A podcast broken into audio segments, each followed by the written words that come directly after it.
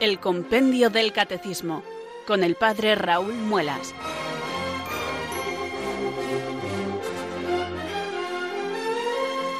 Muy buenas tardes, queridos oyentes de Radio María. Son las 4, las 3 en Canarias.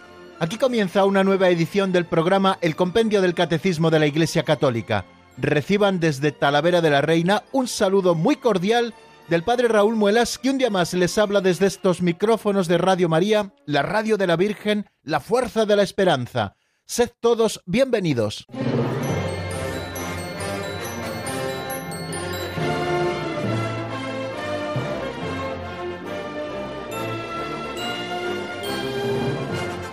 Vamos avanzando en la semana, queridos oyentes, y vamos avanzando también en el estudio del compendio del Catecismo de la Iglesia Católica. Nos encontramos ya en el número 250, que es el último al que nos dedicamos ayer. Bien, con él dábamos un salto desde la sección primera de la segunda parte a la sección segunda.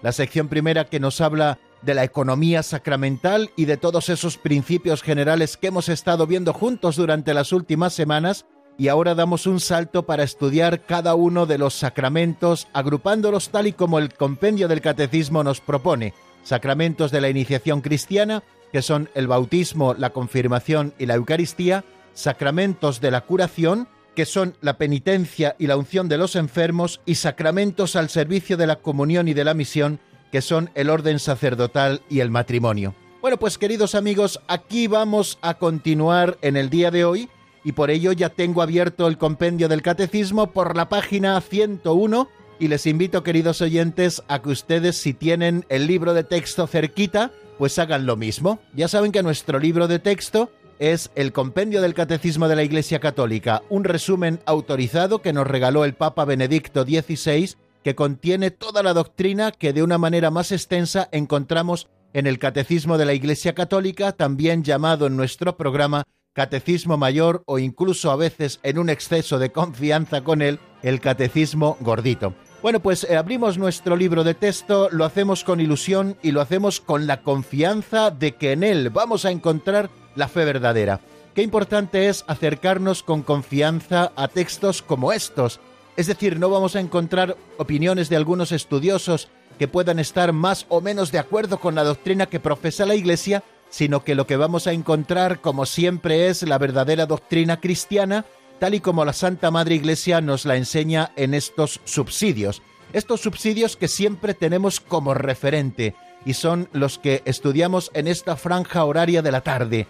El compendio del Catecismo de la Iglesia Católica, de 3 a 4 en Canarias, de 4 a 5 en la península, de lunes a viernes, y el Catecismo Mayor de la Iglesia también aquí en Radio María las mañanas de los martes, miércoles y jueves de 8 a 9 explicado por nuestro director, el padre Luis Fernando de Prada.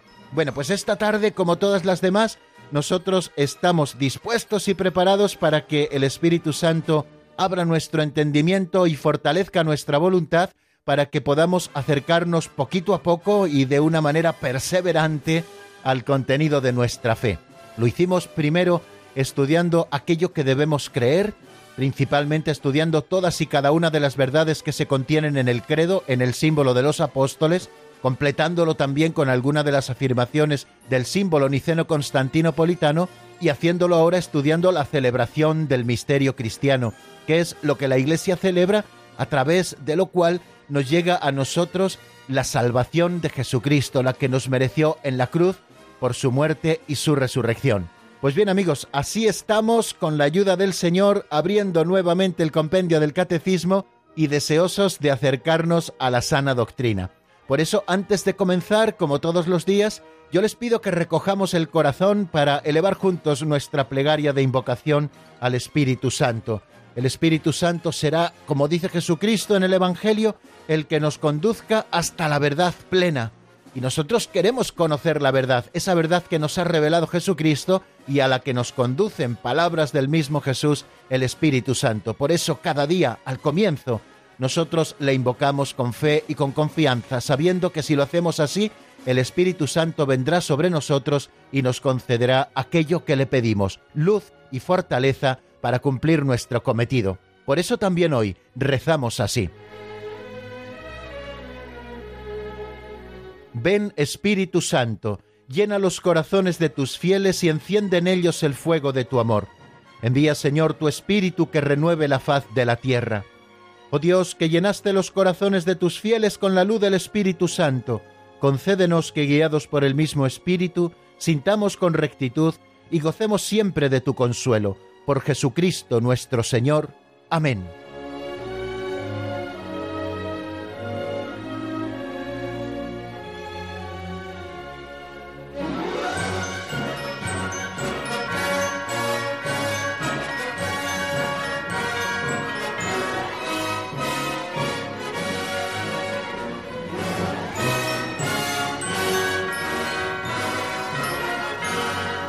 En esta oración que acabamos de hacer y que nos acompaña todos los días desde el principio durante 198 programas, porque hoy estamos cumpliendo ese programa 198 desde que empezamos ya hace más de un año, poquito más de un año. Empezamos el 8 de octubre del año 2018 y estamos ya a 10 de octubre del año 2019. Quiere decir que hace poquito más de un año que comenzamos, queridos oyentes, el estudio del compendio del catecismo en esta nueva etapa en la que me toca conducir a mí este programa. Bueno, pues todos los días nos ha acompañado esta oración y en esta oración hacemos una afirmación que creo que es importante que el Espíritu Santo puede llenar los corazones de nosotros, los fieles, y encender en nosotros, en cada uno de nosotros, el fuego de su amor. Necesitamos que nuestro corazón no esté lleno de caprichos ni de apegos, sino que esté lleno del Espíritu Santo. Por eso cada día tratamos de vaciarnos, cada día tratamos de convertirnos para dejar a un lado todo aquello que puede impedir que el Espíritu Santo nos plenifique y encienda en nosotros el fuego del amor. Uno de los dones del Espíritu Santo es el don de sabiduría, el que viene a perfeccionar la virtud de la caridad en nosotros y nos permite saborear todo lo que viene de Dios. Queridos amigos, pues con esto a la vista damos este siguiente paso en nuestro estudio con las pinceladas de sabiduría. Es la segunda sección de nuestro programa.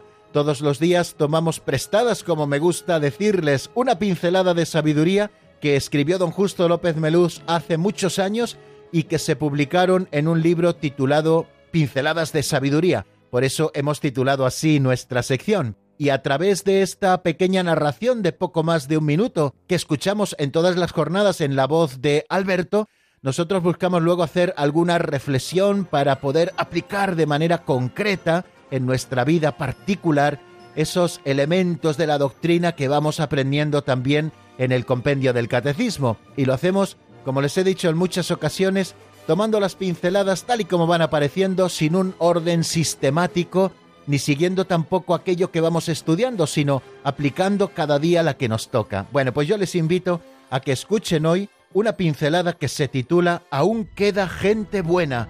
Vamos a escucharla, como les digo, en la voz de Alberto.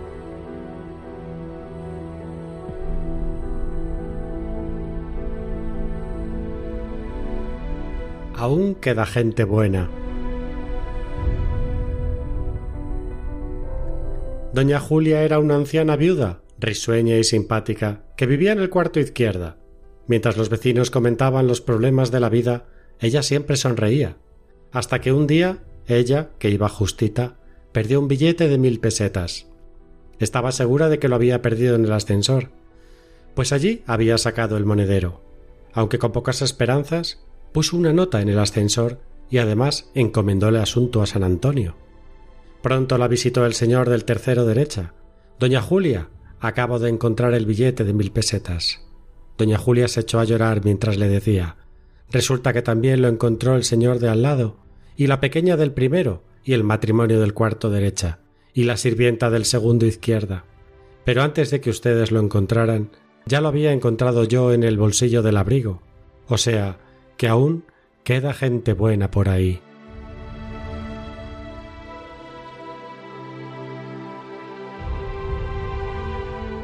Una de las cosas que siempre me ha llamado la atención, queridos oyentes, es que ante catástrofes que le suceden a veces a muchas poblaciones, vemos que aparece en muchas ocasiones lo mejor de la naturaleza humana, hombres y mujeres capaces de entregarse con generosidad aquellos que han padecido la desgracia y que han visto cómo a lo mejor sus bienes materiales desaparecían de un minuto para otro y vemos también a veces cómo en estas situaciones aparece lo peor, gente que aprovecha el revuelo que causan estas catástrofes para apoderarse de lo que no es suyo y robar a aquellas personas que casi casi lo han perdido todo. Y es que así, queridos amigos, es la naturaleza humana, nuestro propio yo, capaz de lo mejor y capaz de lo peor. Bueno, pues hoy la pincelada de la que nos habla don Justo y que hemos escuchado hace un minuto, titulada Aún queda gente buena, nos demuestra eso que dice el título de la pincelada, que aún queda mucha gente que es capaz de hacer el bien. Y nos lo explica con esta historia tan entrañable de la señora viuda risueña y simpática que vivía en el cuarto izquierda. Ella perdió o creyó perder un billete de mil pesetas y pensó que este billete había desaparecido en el ascensor cuando ella sacó su monedero.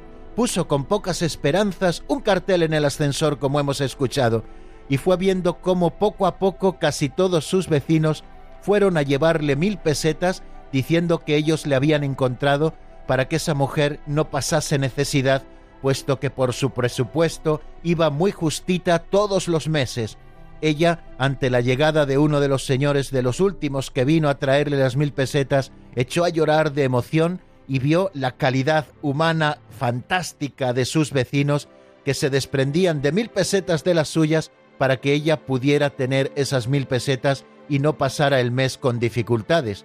Y ella misma confesó que había encontrado las mil pesetas en el bolsillo de su abrigo donde antes no había mirado. Bueno, pues en primer lugar, una pincelada como esta nos demuestra que hay mucha gente capaz de hacer el bien cuando los otros están sufriendo la necesidad. Y tenemos que darle muchas gracias a Dios, queridos amigos, porque exista gente así. Antes hacía alusión a esas grandes catástrofes, como hay gente generosa capaz de jugarse incluso su propia vida con tal de salvar a otros hermanos que están pasando por apuros especiales. Hay gente que se juega su propio patrimonio hay gente capaz de dar dinero, hay gente capaz de hacer cuestaciones para que otros puedan tener lo necesario cuando se han quedado sin nada. Y aquí se pone de manifiesto, repito, lo bueno que puede ser el corazón humano cuando se deja llevar por los buenos sentimientos. Bueno, en primer lugar, reconocemos, queridos amigos, que hay mucha gente buena y que hay mucha gente capaz de hacer el bien. Ojalá, queridos amigos, nosotros nos encontremos entre toda esa gente capaz de hacer el bien en los momentos de más dificultad. Quizá Radio María también es un ejemplo de todo esto. Lo decimos muchas veces, Radio María no se sostiene en lo poco que necesita para seguir adelante, no se sostiene con publicidad ni se sostiene de otra manera subvencionada, sino que únicamente se sostiene con los donativos pequeños o grandes que dan sus oyentes. Creo que todos somos conscientes del bien que Radio María hace en el corazón de muchas personas que se encuentran solas. No hace mucho tiempo me explicaba una señora que tuvo que ser operada por un desprendimiento de retina que estuvo dos meses boca abajo, porque era lo que le prescribían los médicos para que pudiese soldar bien la retina y no volviese a retroceder en ese mal del que se veía aquejada. Y me decía de una manera muy sencilla, pero también emocionada, que durante esos dos meses Radio María casi casi le salvó la vida. Bueno, testimonios de este tipo conocemos muchísimos, porque cuando se hacen esas campañas especiales con motivo de la Navidad o con motivo del mes de mayo, pues también abrimos los micrófonos a nuestros oyentes para que nos cuenten sus experiencias con Radio María, cómo les acompaña, cómo les lleva un mensaje de esperanza, a veces hasta la cama del hospital o hasta la cama de su casa, donde están tendidos y no pueden levantarse, o tantas personas que se encuentran solas y encuentran siempre la voz amiga que suena a través del receptor de radio en la sintonía de Radio María. Y hay muchas personas que sin tener grandes posibilidades en la mano, pues todos los meses se quitan de algo para que otros muchos, igual que ellos, puedan disfrutar de la radio de la Virgen. Tenemos un ejemplo en casa, queridos amigos, de que hay mucha gente buena de que hay gente que se preocupa de que sus hermanos también puedan seguir escuchando el mensaje del Evangelio, haciendo sus aportaciones voluntarias cuando a veces están pasando por verdaderas estrecheces o por grandes necesidades, pero quieren compartir lo poco que tienen para que otros tengan lo mejor. el mensaje del Evangelio sin tener que salir de sus casas. Ese es el verdadero secreto de Radio María, la generosidad y el buen corazón de todos sus oyentes. Y también esta pincelada me ha hecho pensar en otro elemento quizá un poco colateral a la pincelada, pero que a mí me ha venido a la cabeza cuando la estaba leyendo. El Señor nos pide que el verdadero camino para todos es la humildad, tanto si estamos en la abundancia como si estamos en la pobreza.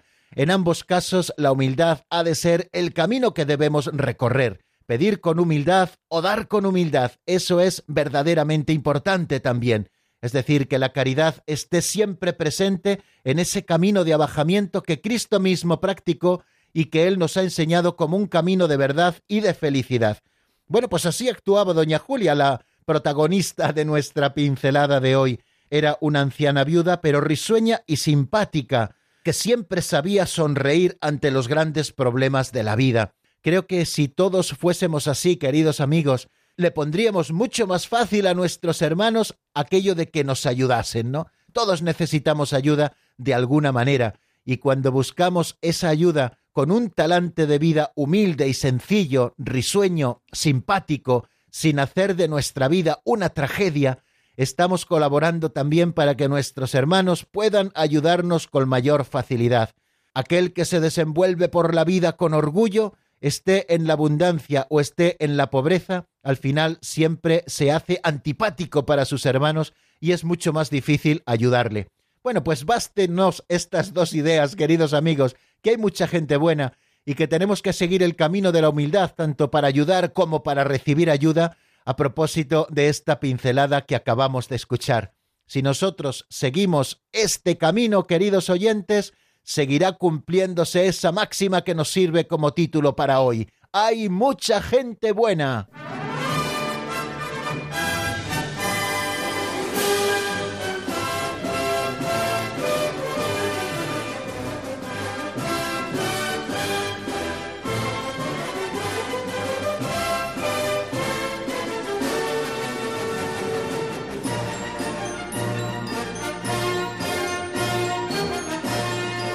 Seguimos, queridos oyentes, en el compendio del Catecismo de la Iglesia Católica. Estamos en la sintonía de Radio María y les habla desde Talavera de la Reina, como todas las tardes, el Padre Raúl Muelas Jiménez. Lo hacemos siempre con la ilusión de que estamos acercándonos a los misterios de nuestra fe que nos ofrece el compendio del Catecismo de la Iglesia Católica. Vamos ahora a hacer repaso de lo que veíamos en nuestro último programa, sobre todo en esa última parte en la que seguimos avanzando en la doctrina. Pretendemos con este repaso fijar conceptos importantes que puedan formar parte de nuestro patrimonio interior y que nos ayuden en algún momento de nuestra vida a saber dar razón de nuestra esperanza. Bueno, ayer les decía que los que tenemos el libro impreso teníamos un privilegio sobre los que no lo tienen impreso o sobre aquellos que se han descargado únicamente el texto de Internet para tenerlo delante.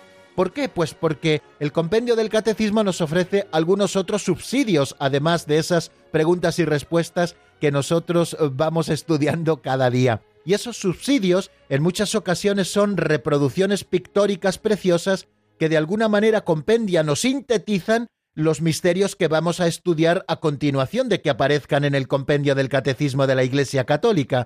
Y ayer les hablaba de un tríptico de los siete sacramentos pintado por Rojeva de Beiden, que se encuentra en un museo de Amberes en Bélgica. Nos ofrece una explicación preciosa el compendio del catecismo sobre ese tríptico que, como todos los trípticos, consta de tres escenas, una escena central, otra a la derecha y otra a la izquierda. Y nos lo explica así el compendio del catecismo, porque de alguna manera, queridos amigos, nos está presentando todo el misterio de los sacramentos que brotan de la cruz de Cristo, los sacramentos nos traen la salvación y la salvación nos la ha ganado Cristo con su muerte y su resurrección. Y dice así el compendio del catecismo a propósito de ese tríptico que yo les invito a que ustedes también lo contemplen y puedan rezar con él. Las imágenes también nos ayudan a la oración. Dice así el compendio, los sacramentos de la Iglesia son el fruto del sacrificio redentor de Jesús en la cruz. El tríptico representa una Iglesia en la cual se están celebrando los siete sacramentos.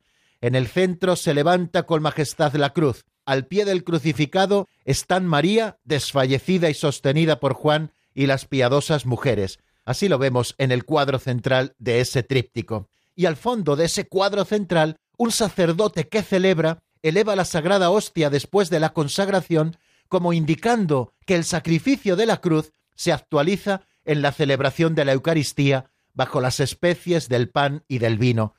Qué bien nos muestra, queridos amigos, ese cuadro central del tríptico, esa relación que existe tan íntima, tan estrecha, porque uno reproduce al otro entre la cruz de Jesucristo, el misterio del Calvario y lo que se celebra sobre el altar en la transustanciación del pan y el vino, en el cuerpo y en la sangre del Señor que se ofrece por todos nosotros. Continúa diciendo el compendio, en el recuadro de la izquierda, que muestra una capilla lateral, se presentan los sacramentos del bautismo, la confirmación administrada por el obispo y la penitencia, y en el recuadro derecho se representan los sacramentos del orden administrado también por el obispo, el matrimonio y la unción de los enfermos.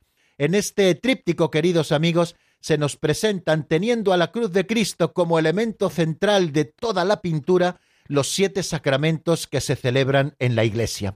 Y antes de presentarnos la descripción de este tríptico, ya se encarga el compendio del catecismo, al comenzar la segunda sección titulada Los siete sacramentos, pues presentarnos cuáles son los siete sacramentos.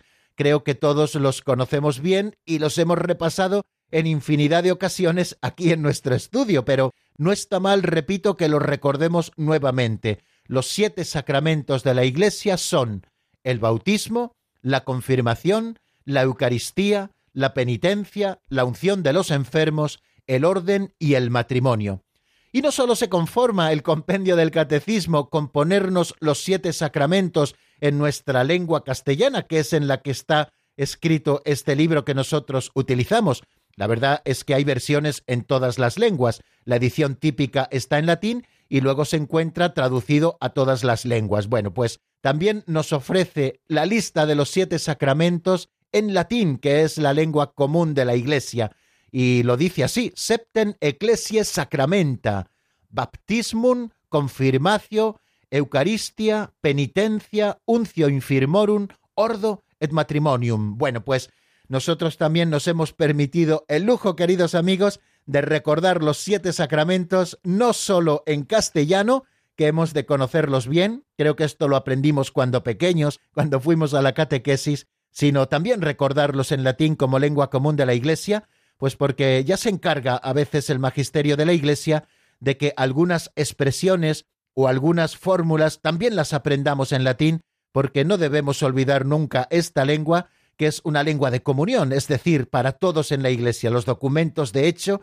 que brotan de la Santa Sede siempre salen en la edición típica que es la latina y luego desde esa edición se traducen a todas las lenguas. Bueno, pues visto todo esto, que es como la introducción a esta segunda sección que habla de los siete sacramentos en la Iglesia, nos asomamos ya al número 250, que podríamos decir que es un número de paso, es decir, un número que nos explica la división en el estudio que va a hacer el compendio del catecismo de los siete sacramentos, cómo los vamos a agrupar para su estudio. Y este modo de agruparlos no es un modo arbitrario, sino que, como vemos, tiene todo el sentido, ¿no? Nos dice el 250 la pregunta ¿cómo se distinguen los sacramentos de la Iglesia? Nos dice lo siguiente, los sacramentos de la Iglesia se distinguen en sacramentos de la iniciación cristiana, eso es lo primero, el primer grupo de sacramentos los llamamos de la iniciación cristiana, ahora veremos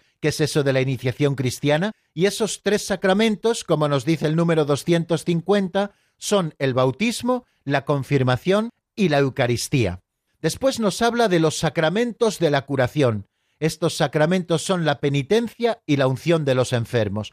¿Por qué los llama sacramentos de la curación? Porque es lo que vienen a aportar a nuestra alma, curación. La penitencia nos perdona los pecados cometidos después del bautismo, es decir, el alma que ha muerto por el pecado mortal y por lo tanto ha expulsado al Espíritu Santo de ella, recupera la gracia santificante mediante el sacramento de la penitencia.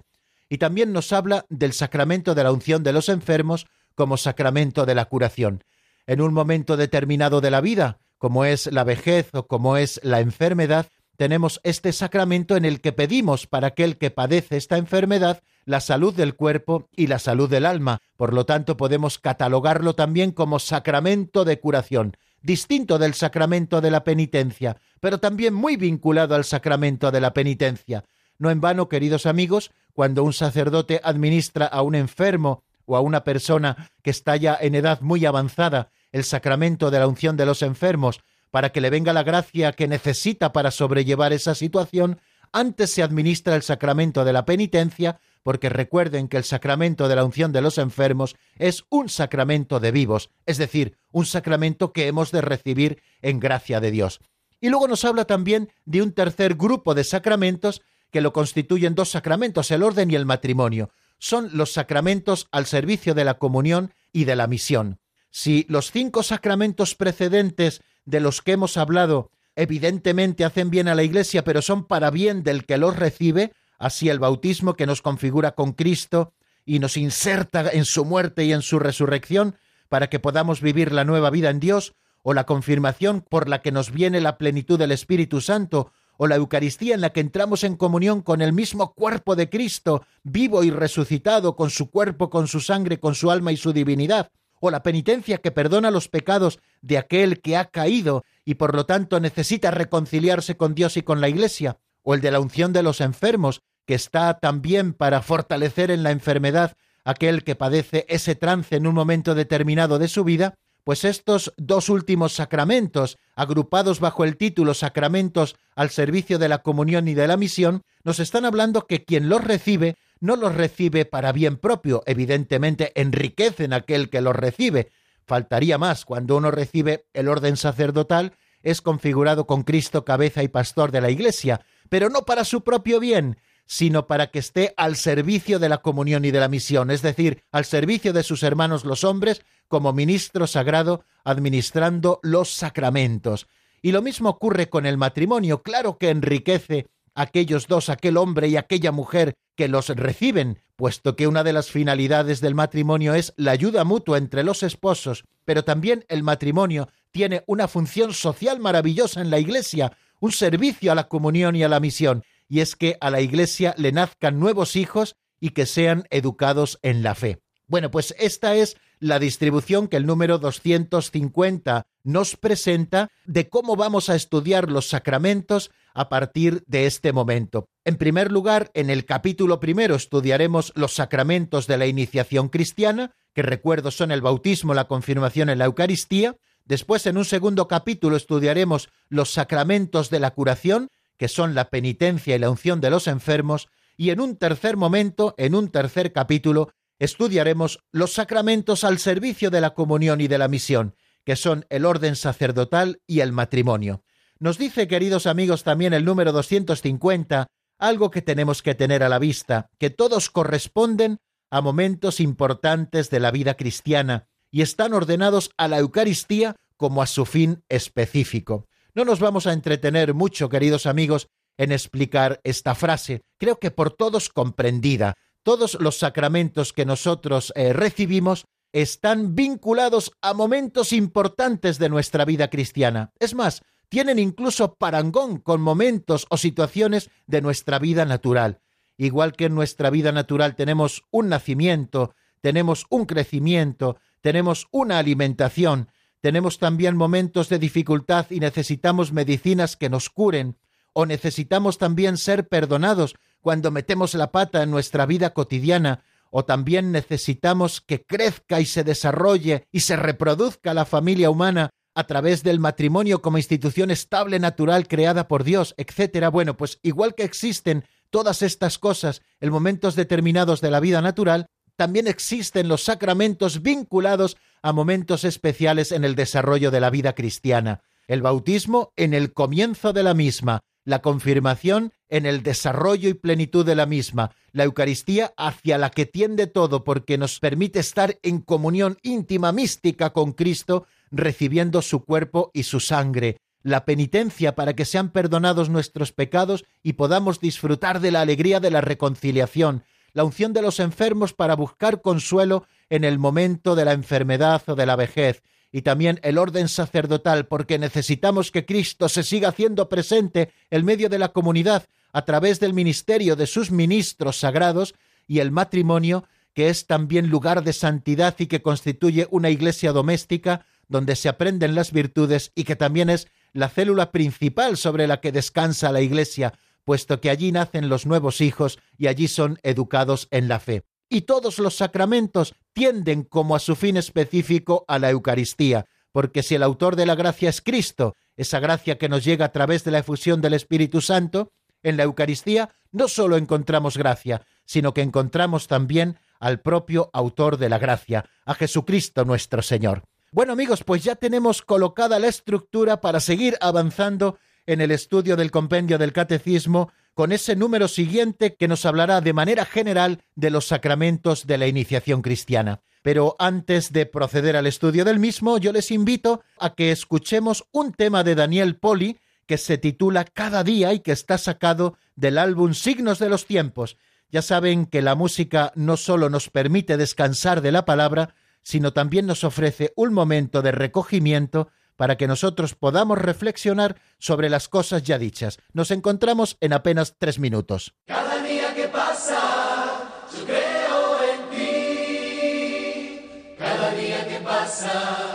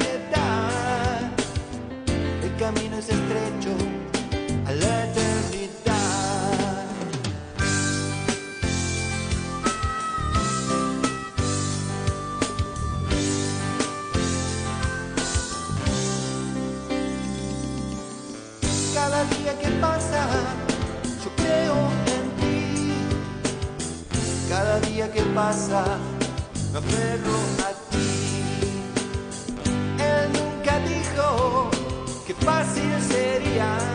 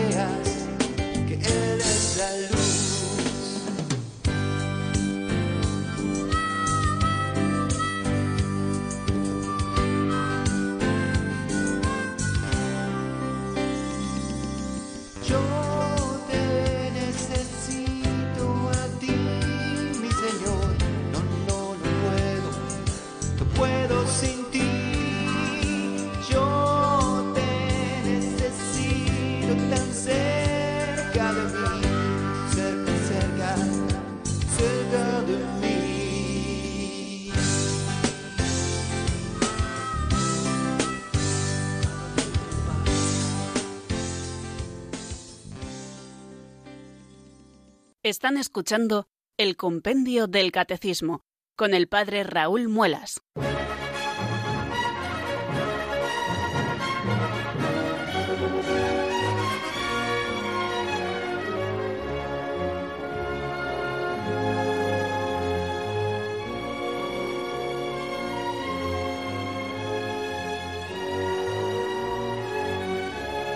Continuamos, queridos amigos, en la sintonía de Radio María y estamos en el compendio del Catecismo y vamos a abordar un nuevo número. Ya saben que estamos comenzando la sección segunda de la segunda parte del compendio del catecismo que se titula Los siete sacramentos de la Iglesia. Vamos a estudiar agrupados, como lo hemos visto en el número 250, los siete sacramentos. Bueno, pues ahora se abren para nosotros cuatro capítulos. Un primer capítulo en el que vamos a estudiar eh, los sacramentos de la iniciación cristiana, un segundo capítulo donde estudiaremos los sacramentos de curación y un capítulo tercero donde hablaremos de los sacramentos al servicio de la comunión y de la misión. Y después hay un cuarto capítulo que estudiaremos al final de esta segunda sección donde se habla de otras celebraciones litúrgicas como son los sacramentales, que ya explicaremos lo que es, y también hablaremos de las exequias cristianas. Bueno, pues vamos a empezar el capítulo primero que se titula Los sacramentos de la iniciación cristiana. Y antes de comenzar por el sacramento del bautismo, pues nos propone el compendio del catecismo un número introductorio que nos habla de lo que es la iniciación cristiana. Es el número 251. Se pregunta cómo se realiza la iniciación cristiana. Vamos a ver qué es lo que responde el compendio en la voz de Marta Jara.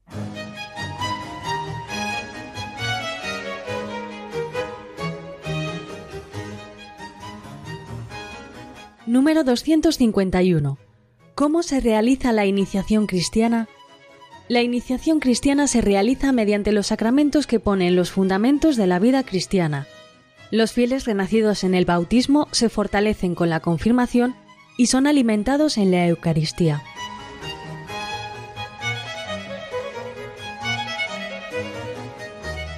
Bien, acabamos de escucharlo y como siempre la explicación que nos ofrece el catecismo es muy escueta. Dice lo siguiente, la iniciación cristiana se realiza mediante los sacramentos que ponen los fundamentos de la vida cristiana.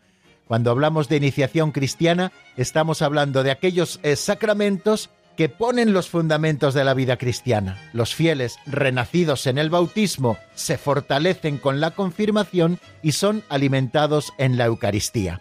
Bueno, nosotros vamos a mirar o vamos a leer un texto en este momento de Pablo VI que está en la Constitución Apostólica Divine Consortium Nature y que nos cita el Catecismo Mayor de la Iglesia. En él se dice lo siguiente, la participación en la naturaleza divina que los hombres reciben como don mediante la gracia de Cristo tiene cierta analogía con el origen, el crecimiento y el sustento de la vida natural. En efecto, los fieles renacidos en el bautismo se fortalecen con el sacramento de la confirmación y finalmente son alimentados en la Eucaristía con el manjar de la vida eterna. Y así, por medio de estos sacramentos de la iniciación cristiana, reciben cada vez con más abundancia los tesoros de la vida divina y avanzan hacia la perfección de la caridad. Nos dice, por lo tanto, este número 251 que hay tres sacramentos que establecen los fundamentos de la vida cristiana. El bautismo, por el que nacemos de nuevo a la vida de la gracia, la confirmación, que nos fortalece en ella y nos da la plenitud del Espíritu Santo, y la Eucaristía, por la que entramos en comunión con el cuerpo de Cristo y somos alimentados por el mismo cuerpo del Señor. Bueno, creo que es una primera afirmación que nosotros podemos hacer de una lectura simple y relajada de este número 251 del Compendio del Catecismo de la Iglesia Católica. Los tres sacramentos de los que estamos hablando y de los que vamos a hablar en las próximas semanas, el bautismo, la confirmación y la Eucaristía, forman, por lo tanto, una unidad entre ellos, y eso se pone de manifiesto cuando nos habla el compendio del Catecismo y nos habla también la doctrina de la Iglesia de la iniciación cristiana. Podríamos decir, y así lo he leído recientemente en una preciosa catequesis de la Escuela de Catequistas de la Diócesis de Alcalá de Henares, que está publicado en la página web del Obispado de Alcalá de Henares, es una formación permanente para catequistas, he leído lo siguiente. Podríamos decir que los tres sacramentos, de forma progresiva, nos llevan a la comunión con Cristo. El bautismo nos une a Cristo, el Hijo de Dios, muerto y resucitado, y de esta unión resulta que el bautizado es redimido de sus pecados y se le concede una vida nueva. Por lo tanto, se nos está hablando del bautismo como esa puerta de la salvación, por la que participamos en la muerte y resurrección de Jesucristo y somos redimidos de nuestros pecados y se nos concede una vida nueva. Cuando estudiemos los efectos del bautismo, veremos que el primer efecto es la remisión del pecado original y también el perdón de todos los pecados personales cometidos antes del bautismo. Bueno, pues eso hace el bautismo, nos perdona los pecados y también nos concede una vida nueva, la vida nueva de Dios, la vida de la gracia, lo que llamamos la gracia santificante, porque el Espíritu Santo viene a habitar en medio de nosotros. Y continúo leyendo en esa catequesis que les citaba, por esta unión, el bautizado se convierte en hijo de Dios, en templo del Espíritu Santo y en miembro de la Iglesia. La unión con Cristo le confiere todo esto. En la confirmación recibe el don del Espíritu Santo, que básicamente tiene en él dos efectos. Le configura más con Cristo, viene de alguna manera, y es un modo de hablar, a perfeccionar el bautismo con una configuración mayor con Cristo, y también nos prepara a una mayor comunión con Él, la que nos llegará con la Eucaristía, donde la persona misma de Cristo se nos entrega por entero y se nos entrega en alimento, y le hace capaz también de participar con Cristo en su misión y le fortalece también para el testimonio cristiano. Fijaros cómo en esta sencilla explicación se nos está poniendo de manifiesto esa unidad que forman entre ellos estos tres sacramentos que llamamos de la iniciación cristiana y que vamos a empezar a estudiar dentro de muy poquito. De lo que estos sacramentos son, se deduce su orden, nos dice también esta catequesis, tal y como hemos escuchado en ese texto que yo les presentaba de Pablo VI de la Constitución Apostólica Divine Consortium Nature, que también cita el ritual de la iniciación cristiana de adultos, el RICA, que así se llama por las iniciales de Ritual de la Iniciación Cristiana de Adultos. Esto aparece citado en los prenotandos en el número uno y en el número dos. Bueno, pues de lo que son estos sacramentos se deduce también su orden. El bautismo es la puerta, como les decía, la confirmación conforma al cristiano para la plena comunión con Cristo en la misión y en la Eucaristía, y la Eucaristía alcanza el culmen de la iniciación cristiana porque nos da al mismo Cristo, nuestro único bien ahora y para la eternidad. El Catecismo Mayor de la Iglesia, en el número 1212, nos dice, los fieles renacidos en el bautismo se fortalecen con el sacramento de la confirmación y finalmente son alimentados en la Eucaristía con el manjar de la vida eterna. El Papa Benedicto XVI, en la exhortación poxinodal Sacramentum Caritatis, nos dice estas palabras. Eh, quizá es una cita un poquito larga, pero me van a permitir que la comparta con ustedes porque creo que pone muy bien de manifiesto esa unidad que existe entre estos tres sacramentos que vamos a estudiar, que son los de la iniciación cristiana, los que ponen el fundamento de la vida cristiana en todos los fieles. Dice así Benedicto XVI en esa carta en el número 17. Puesto que la Eucaristía es verdaderamente fuente y culmen de la vida y de la misión de la Iglesia, el camino de iniciación cristiana tiene como punto de referencia la posibilidad de acceder a este sacramento. A este respecto, como han dicho los padres sinodales, hemos de preguntarnos si en nuestras comunidades cristianas se percibe de manera suficiente el estrecho vínculo que hay entre el bautismo, la confirmación y la Eucaristía. Nunca debemos olvidar que somos bautizados y confirmados en orden a la Eucaristía. Esto requiere el esfuerzo de favorecer en la acción pastoral una comprensión más unitaria del proceso de iniciación cristiana.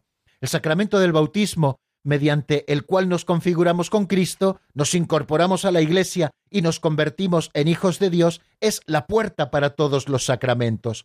Con él se nos integra en el único cuerpo de Cristo, pueblo sacerdotal. Sin embargo, la participación en el sacrificio eucarístico perfecciona en nosotros lo que nos ha sido dado en el bautismo. Los dones del Espíritu se dan también para la edificación del cuerpo de Cristo y para un mayor testimonio evangélico en el mundo. Así pues, la Santísima Eucaristía lleva la iniciación cristiana a su plenitud y es como el centro y el fin de la vida sacramental. Bueno, pues en primer lugar, el Papa nos habla del vínculo que existe entre los tres sacramentos de la iniciación cristiana que de alguna manera forman una unidad. También nos habla de su orden, es decir, de que el sacramento del bautismo y el sacramento de la confirmación están ordenados hacia la Eucaristía. Nos habla también de que la Eucaristía es como la plenitud, el fin de todos los sacramentos y en fin también de la vida de todo cristiano, que es la unión con Cristo, no lo olvidemos nunca. Y además el Papa Benedicto XVI dice que se requiere un esfuerzo para que la acción pastoral resalte esta realidad teológica y sea perceptible para todos los fieles. Se ha de percibir en nuestra acción pastoral, en cómo ordenamos la catequesis y en cómo ordenamos la celebración de los sacramentos, la unidad intrínseca de los tres sacramentos y que la celebración eucarística es la plenitud. Nosotros ordinariamente estos tres sacramentos los recibimos en momentos distintos de nuestra vida, sobre todo cuando somos bautizados de niños. En la Iglesia Latina primero se administra el bautismo al comienzo de la vida, después se suele administrar a eso de la edad de los nueve años, la edad de la discreción, se recibe el sacramento de la Eucaristía y luego un poquito más mayores se recibe el sacramento de la confirmación. Quizá eh, por esta manera en que los administramos en la Iglesia latina, sobre todo a los niños, queda un poco desdibujada la unidad que existe entre estos tres sacramentos, una unidad que queda plenamente manifiesta cuando es un adulto el que recibe el sacramento del bautismo. Cuando un adulto es bautizado, recibe en la misma celebración los tres sacramentos de la iniciación cristiana, porque no olvidemos, como nos dice el compendio del Catecismo de la Iglesia Católica y esos textos del Magisterio que hemos citado, que conforman una unidad. Cuando un adulto es bautizado, primero se bautiza, después recibe el sacramento de la confirmación y como culmen de la iniciación cristiana recibe el sacramento de la Eucaristía, todo en la misma celebración. Así se pone de manifiesto mucho mejor, queridos amigos, esa unidad que existe. Pero tenemos que hacer el esfuerzo para que en nuestra praxis de administrar los sacramentos a los niños, no se desdibuje en ningún momento esta unidad que existe y cómo tanto el sacramento del bautismo como el sacramento de la confirmación están ordenados a la recepción del cuerpo de Cristo en la Sagrada Eucaristía. Bueno, bástenos esto como introducción a este capítulo primero, los sacramentos de la iniciación cristiana. Vamos a dejarlo aquí yo les ofrezco un número de teléfono por si ustedes quieren hablar con nosotros o hacernos alguna pregunta. El teléfono es el 91 005 9419. Lo repito, 91 005 9419. Les ofrezco para que ustedes puedan ir marcando aquellos que lo deseen un tema del jesuita Cristóbal Fones titulado Padre Amado. Está sacado del álbum Padre Te Canto. Escuchamos unos compases y enseguida estamos nuevamente juntos. Padre amado.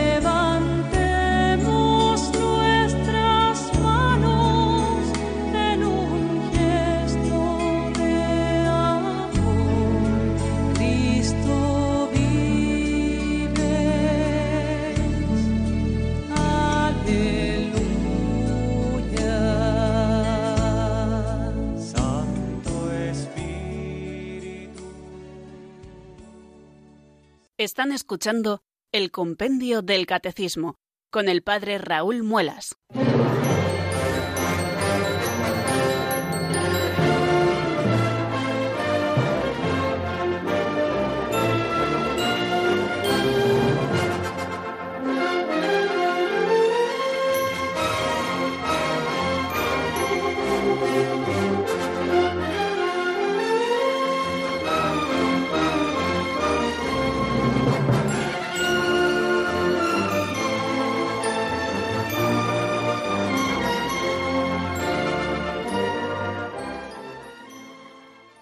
Quedan diez minutos, queridos oyentes, para las cinco de la tarde y llega este momento último de nuestro programa en el que abrimos eh, nuestro teléfono para que ustedes puedan también intervenir. Es el 910059419. Y tenemos ya la primera llamada que nos llega desde Valencia. Es nuestro amigo Rafael. Buenas tardes y bienvenido, Rafael. Hola, buenas tardes, padre. ¿Qué tal está? Bastante bien dentro de lo que cabe, digo yo. Muy bien, sin entrar en detalles, no como dice el otro.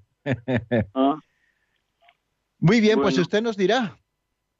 yo quería preguntar que si una persona que está a punto de morir, si está inconsciente, no se le debe dar la unción de enfermos.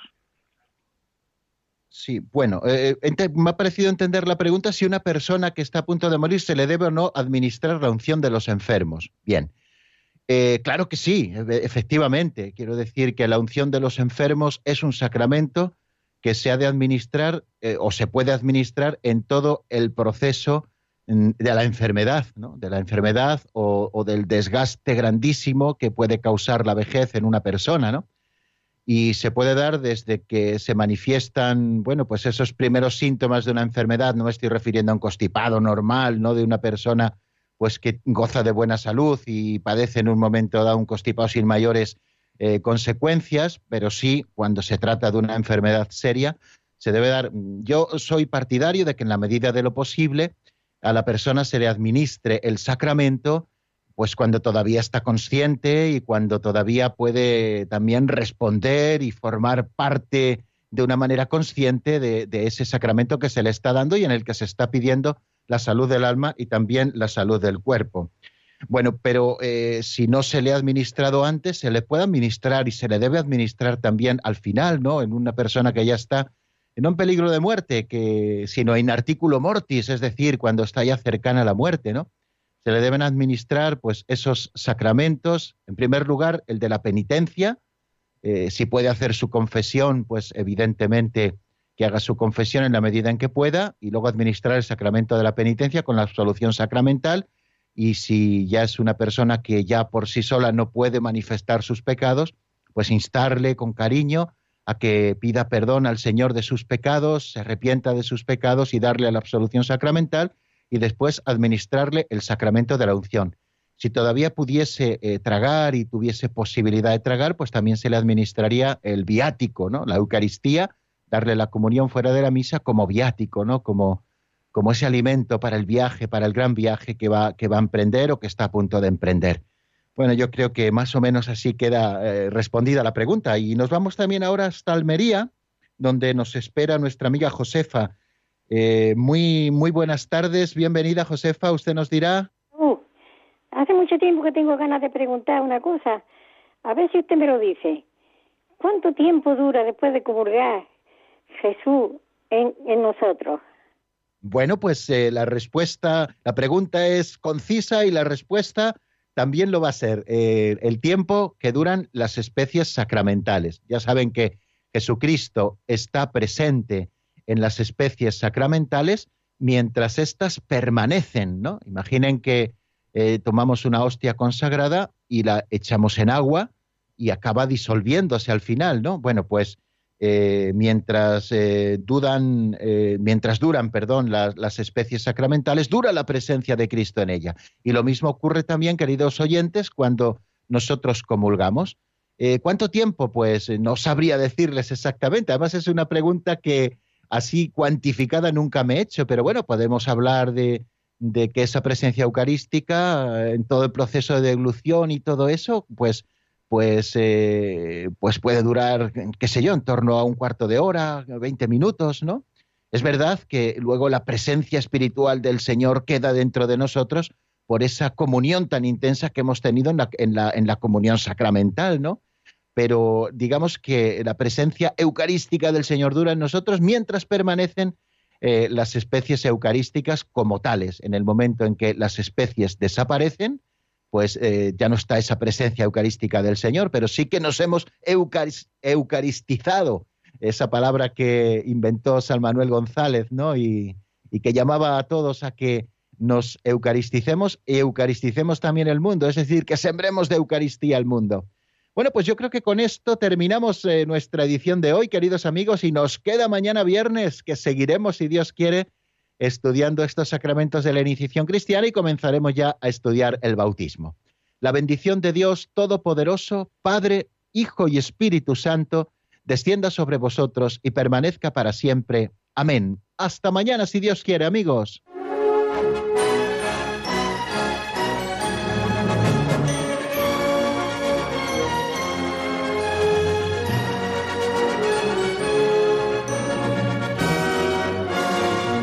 El Compendio del Catecismo con el Padre Raúl Muelas.